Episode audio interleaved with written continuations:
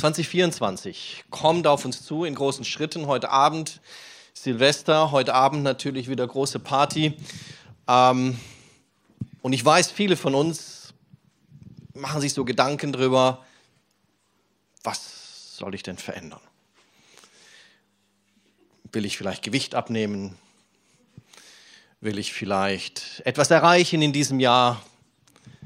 Man reflektiert, man schaut, man überlegt. Und wenn wir uns 2023 anschauen, vor allem als Gemeinde, sind wir, ja, durch harte Zeiten gegangen. Das ist Tatsache. Es war kein einfaches Jahr für uns. Es gab viele Veränderungen. Aber ich bin stolz auf Treffpunkt Leben. Ich bin stolz darauf, dass wir nach vorne gegangen sind, dass wir Veränderung zugelassen haben und dass wir uns ausgerichtet haben auf Gott. Dass wir versucht haben zu hören, was möchte Gott mit uns als Gemeinde, aber auch mit jedem Einzelnen von uns. Und deswegen ist es mir wichtig, heute euch eine Botschaft mitzubringen, und zwar die Kraft, die in Veränderung steckt. Gott von Anfang an hat Veränderung ins Leben gesetzt. Als er den Menschen erschaffen hat, hat er ihm erstens Verantwortung gegeben über die Erde. Das bedeutet, jedes Mal, wenn du mehr Verantwortung hast, musst du dich innerlich verändern, um der Verantwortung gerecht zu werden. Und das Zweite ist, dass er gesagt hat, ihr sollt euch multiplizieren. Das heißt, ihr sollt wachsen. Es ging nicht nur, dass du Kinder in die Welt setzen sollst, sondern dass es du auch dich multiplizierst in andere. Und weil du dich multiplizierst, du wiederum Veränderung in deinem Leben bewirkst. Und wenn wir uns ins neue Jahr hineinschauen, in das Jahr 2024, uns Voraussetzungen und uns Vorsätze machen, dann müssen wir überlegen, was ist es, was genau auf dieses Ziel hinzielt, was Gott von Anfang an uns Menschen eigentlich als Verantwortung gegeben hat. Und das ist Verantwortung und Leiterschaft. Wir sollten herrschen, das hört sich schlecht an, aber es ist eigentlich, herrschen bedeutet Verantwortung und Leitung in einem. Und das zweite ist Multiplikation. Das heißt, in Leiterschaft sich multiplizieren. Das ist das, was Gott von Anfang an in uns Menschen eigentlich als Verantwortung, als Auftrag gegeben hat. Aber das bedeutet Veränderung. Und Veränderung ist nicht leicht. Veränderung ist schwer manchmal. Veränderung ist hart. Veränderung bedeutet, den Status quo zu verlassen. Und ich weiß, gerade wir Deutschen hassen Veränderung. Wir wünschen uns oft diese alten guten Zeiten zurück, manchmal auch noch die Deutschmark, um einfach wieder zurückzukommen zu dem, wo es angeblich gut war. Aber Veränderung bewirkt Wachstum. Veränderung bewirkt, dass wir nach vorne kommen. Epheser 4, 23 sagt Paulus, lasst euch in eurem Denken verändern und euch innerlich ganz neu ausrichten. Habe ich wieder einen Schreibfehler drin? Kann gut sein.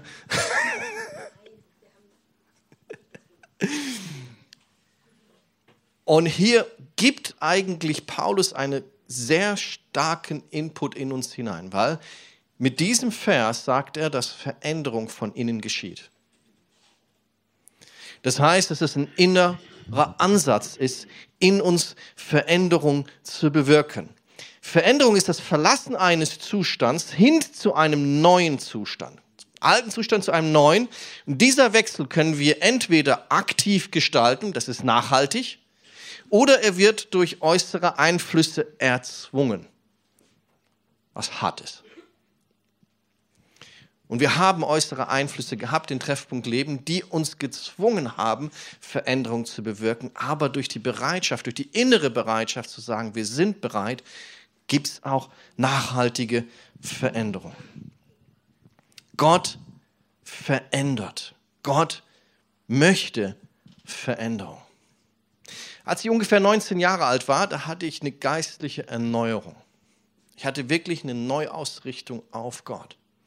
Ich habe den Status quo verlassen und habe innerhalb kürzester Zeit eine riesen Veränderung in meinem Leben erleben dürfen. Und ich habe zu diesem Zeitpunkt war ich in einer Gemeinde und habe einen alten Mann immer wieder mal besucht, der über 80 Jahre alt war. Den habe ich bewundert. Wir haben uns stundenlang unterhalten über, Geist, über sein geistliches Leben, über geistliche Dinge. Und ein Satz habe ich mir für mein Leben mitgenommen von ihm. Weil er sagte mir eines Tages, weißt du, Hardy, jeden Morgen, wo ich aufstehe, bete ich, Gott, was muss ich verändern? Wo gibt es Bereiche in meinem Leben, die noch Veränderung brauchen? Was ist es, was ich tun soll. Und das mit über 80 Jahren. Ich habe mir dieses Vorbild genommen und ich habe mir das als Lebensmotto hineingenommen. Ich will bis zu meinem Lebensende offen sein für Veränderung, korrekturbereit sein und vom Herrn hören. Das habe ich mir als Lebensmotto reingeschrieben und gesagt, das möchte ich bis zu meinem Lebensende sein. Und wenn ich so durch die Bibel hineinschaue, Jeremia 18 schaue, spricht Gott über die Veränderung in Form auf Ton. Also der Ton, der geknetet wird. Und er sprach mit Jeremia und sandte ihn zu einem Töpfer und der sollte beobachten, wie der Töpfer den Ton geformt hat. Und dabei sagte Gott, bin nicht ich wie der Töpfer? Kann ich nicht verändern und ihr seid wie der Ton? Was bedeutet das? Was bedeutet, wenn Gott sagt, wir sind der Ton? Und ich kenne Ton. Ich habe viel getöpfert. Das sieht man vielleicht mir nicht an. ich habe keine Töpfe gemacht, sondern ich bin ja in Afrika aufgewachsen, mitten im Busch. Es gab keine Läden, es gab keine Einkaufsmeile oder sonst was. Und es gab auch nicht so viel Spielzeug. Das heißt, wir haben unser Spielzeug selber getöpfert. Wir haben es selber geformt, wir haben unsere Autos gemacht aus Ton und haben damit gespielt. Aber wir brauchten Ton. Hier gehst du einfach in den Laden und hast super sauberen, geschmeidigen Ton. Keine Chance mitten im afrikanischen Busch. Wir wussten aber, wo es diesen Ton gibt. Und zwar im Termitenhügel. Wir sind also auf die Suche gegangen nach Termitenhügeln. Und wenn wir einen Termitenhügel gefunden haben, haben wir den aufgebrochen.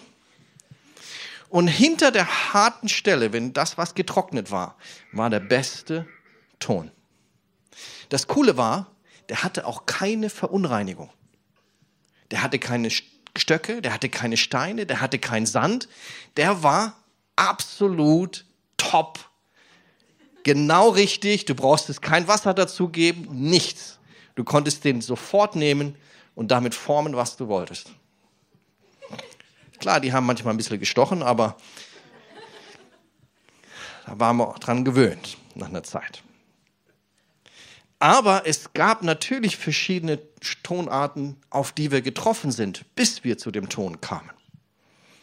Manchmal war der Ton verunreinigt, es war vor allem der äußere, der noch Einflüsse hatte von außen.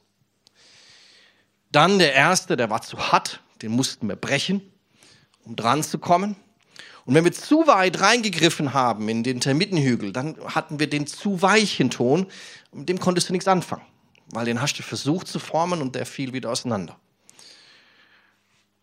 Aber dann war der super saubere, formbare Ton in der richtigen Konsistenz. Und wir mussten uns damals entscheiden, welchen Ton nehmen wir.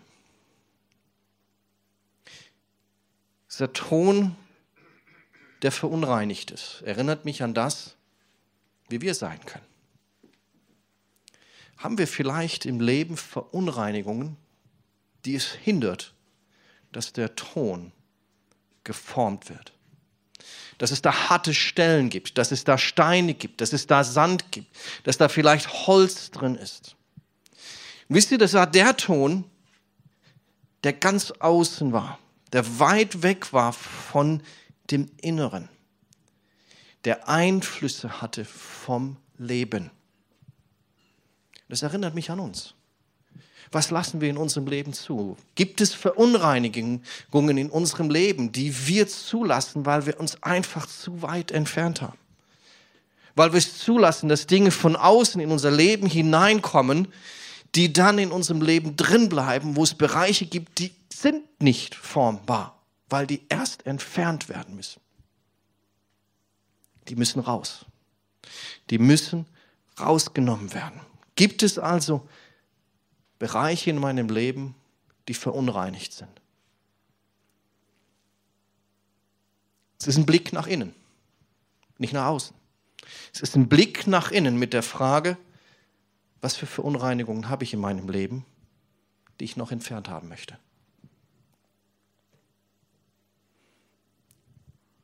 Was für eine Konsistenz hat der Ton? Der erste Zustand war der, der der Sonne ausgesetzt war, der war getrocknet, der war nicht mehr formbar. Entweder brach ich ihn ab und stampfte ihn, gab noch Wasser dazu, und dann musste man ihn kräftig dran arbeiten und immer wieder formen und das, ja, wenn man das in das Leben überträgt, das ist schmerzhaft. Gott spricht oft von einem verhärteten Herzen. Da geht es um Stolz. Da geht es um Verbitterung. Da geht es um Ungehorsam. Das ist das Sinnbild eines verhärteten Herzens. Und ich glaube, das ist das Sinnbild auch eines verhärteten Tons, der nicht formbar ist.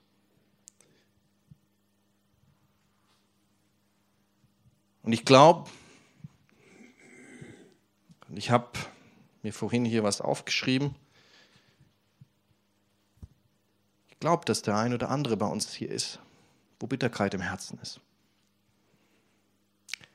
wo Unvergebenheit ich hineingelassen habe in, in mein Herz. Und dadurch mein Herz hart geworden ist. Hart gegenüber anderen Menschen, hart gegen dem, der mich verletzt hat. Und ich habe Bitterkeit in mein Leben hineingelassen. Es hat Wurzeln gefasst. Und Bitterkeit ist ein Gift, das sich überträgt in andere Lebensbereiche hinein. Es infiziert und gibt weiter.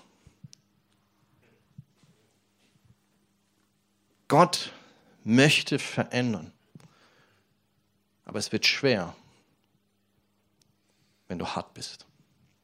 Es wird schwer, wenn dein Ton des Lebens zu hart ist und er es brechen muss. Das Schöne ist, Gott liebt uns. Und weil er uns liebt, lässt er uns durch harte Zeiten gehen, damit genau das aufbricht. Weil dann muss was gebrochen werden. Dann muss die Verbitterung gebrochen werden. Dann muss der Stolz gebrochen werden. Das geht aber nur, wenn wenigstens der kleinste Funken da ist, der Bereitschaft zu sagen, ja, ich bin bereit, da an mich arbeiten zu lassen. Somit ist Zerbruch oftmals die Voraussetzung für Veränderung. Und es ist auch wieder ein Hineinschauen in mich hinein. Was ist es, was in meinem Leben noch an Bitterkeit, an Hartherzigkeit noch drin ist, wo Gott ich ranlassen muss? Damit ich die Voraussetzung für Veränderung bringe also, wo muss ich meine Einstellungen hinterfragen? Wo muss ich vergeben? Wo muss ich Korrektur einnehmen? Wo muss ich Fehler eingestehen und gehorsam sein, sodass mein Herz weich wird?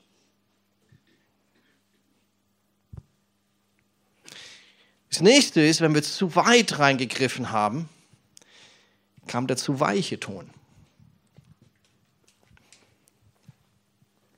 Ja, da war zu flüssig. Da konntest du formen, was du wolltest. Der fiel wieder in sich zusammen.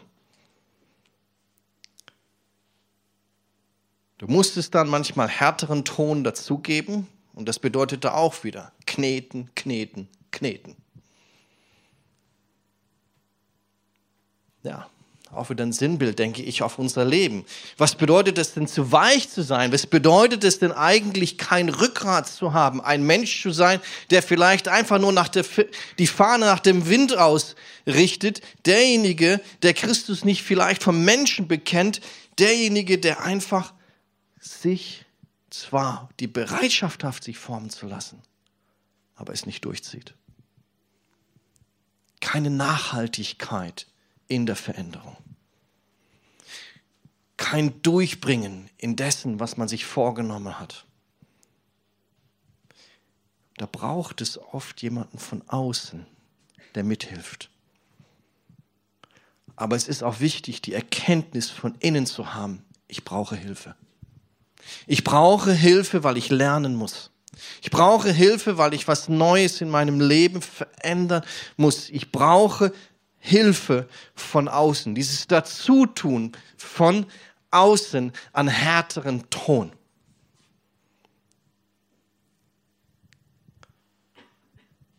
Auch der, der zu weich ist, vielleicht zu sagen, ach, die Gemeinschaft mit anderen ist mir einfach zu viel. Ja, sagt es, über Männer sagt, das Messer schärft den anderen, glaube ich. Ne? Das eine Schwert schärft das andere. Ich weiß nicht, was, was bei den Frauen gilt.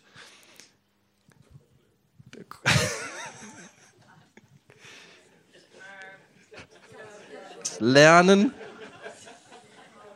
Ich oftmals Gemeinschaft. Gemeinschaft ist dieses andere dazugeben, das Lernen von anderen, das Lernen von den anderen und nicht in das, der Bereich zurückzufallen. Also sollten wir uns fragen, gibt es in meinem Leben Bereiche, in denen ich immer wieder zurückfalle, in dem, wo ich nicht zu Christus stehe, in dem, wo sich nicht die Form hält, wo ich keine langfristige Veränderung habe, wo es Angewohnheiten gibt, die ich einfach nicht loswerde? Wo ich Hilfe von außen brauche.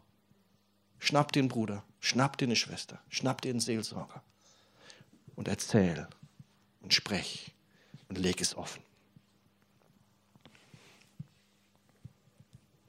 Das ist der Blick nach innen, Dinge einzugestehen, wo ich Veränderung brauche, die ich nachhaltig mit jemand anderem angehe.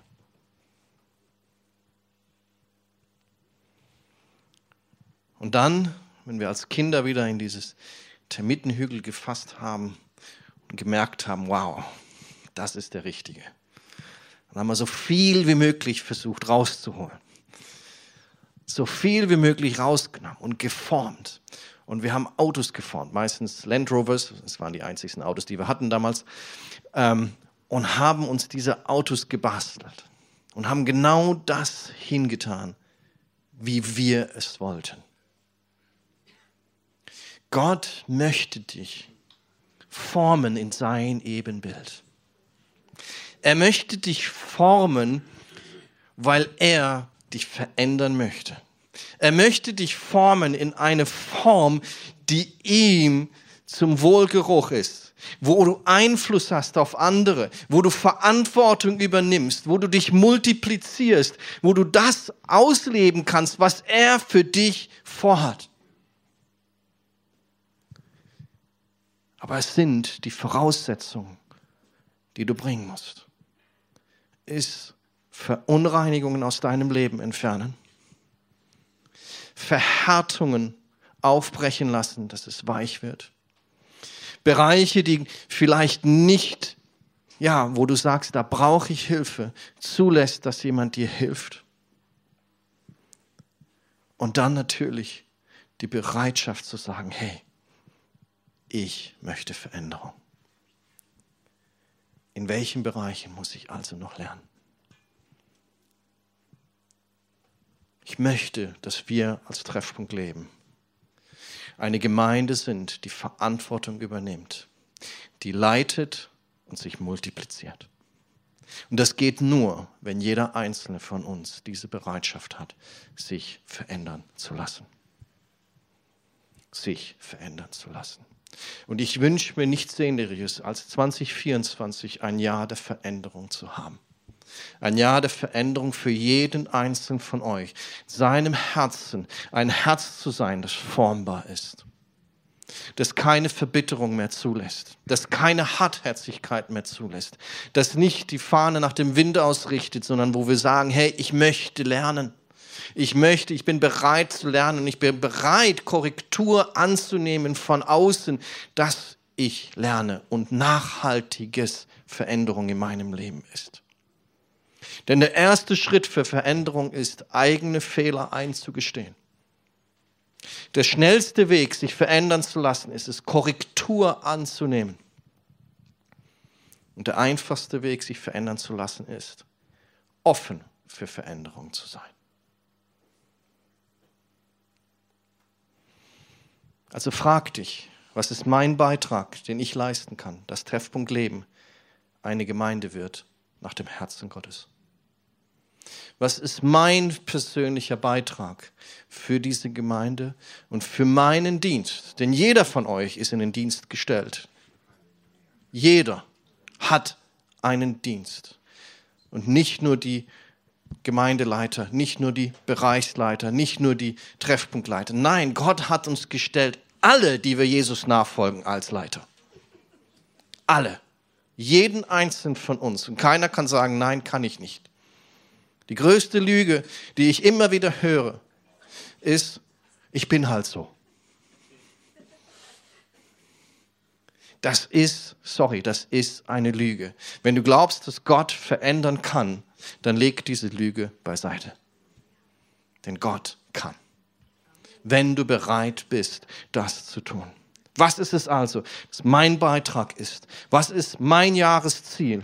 Was ist es, was es dazu bringt, Wachstum hineinzubringen, Leiterschaft in mein Leben zu bringen? Und da gibt es die Fragen, ist, in welchem Bereich brauche ich Veränderung? Was sagt Gott mir? Welche Schritte will ich konkret machen, um zu wachsen? Das zweite ist Zeit. Welche Schwerpunkte will ich zeitlich für 2024 legen? Welche Ziele und Prioritäten will ich in meinem Dienst für Gott und somit für TL verfolgen. Und das dritte ist, wo sollte ich gehorsam sein bei dem, was Gott schon tun will? Und weil wir das so konkret machen wollen, tun jetzt unsere Jugendlichen hier, ich habe extra vier Leute auserkoren, Sie seht, übernehmen, übernehmen schon Leitung und geben euch so einen Zettel und Stifte für diejenigen, die keinen Stift haben. Und dann nehmt ihr euch bitte jetzt gleich die Zeit und schreibt auf, was Gott vielleicht durch diese Predigt schon in dein Leben genau gesprochen hat. Und was du dir für dieses Jahr vornehmen möchtest. Und dann kannst du gerne diesen Zettel auch nehmen, um die, heut, bis heute Abend vielleicht, 24 Uhr, darüber nachzudenken oder die nächsten Tage darüber nachzudenken, was ist es, was ich verändern lassen möchte.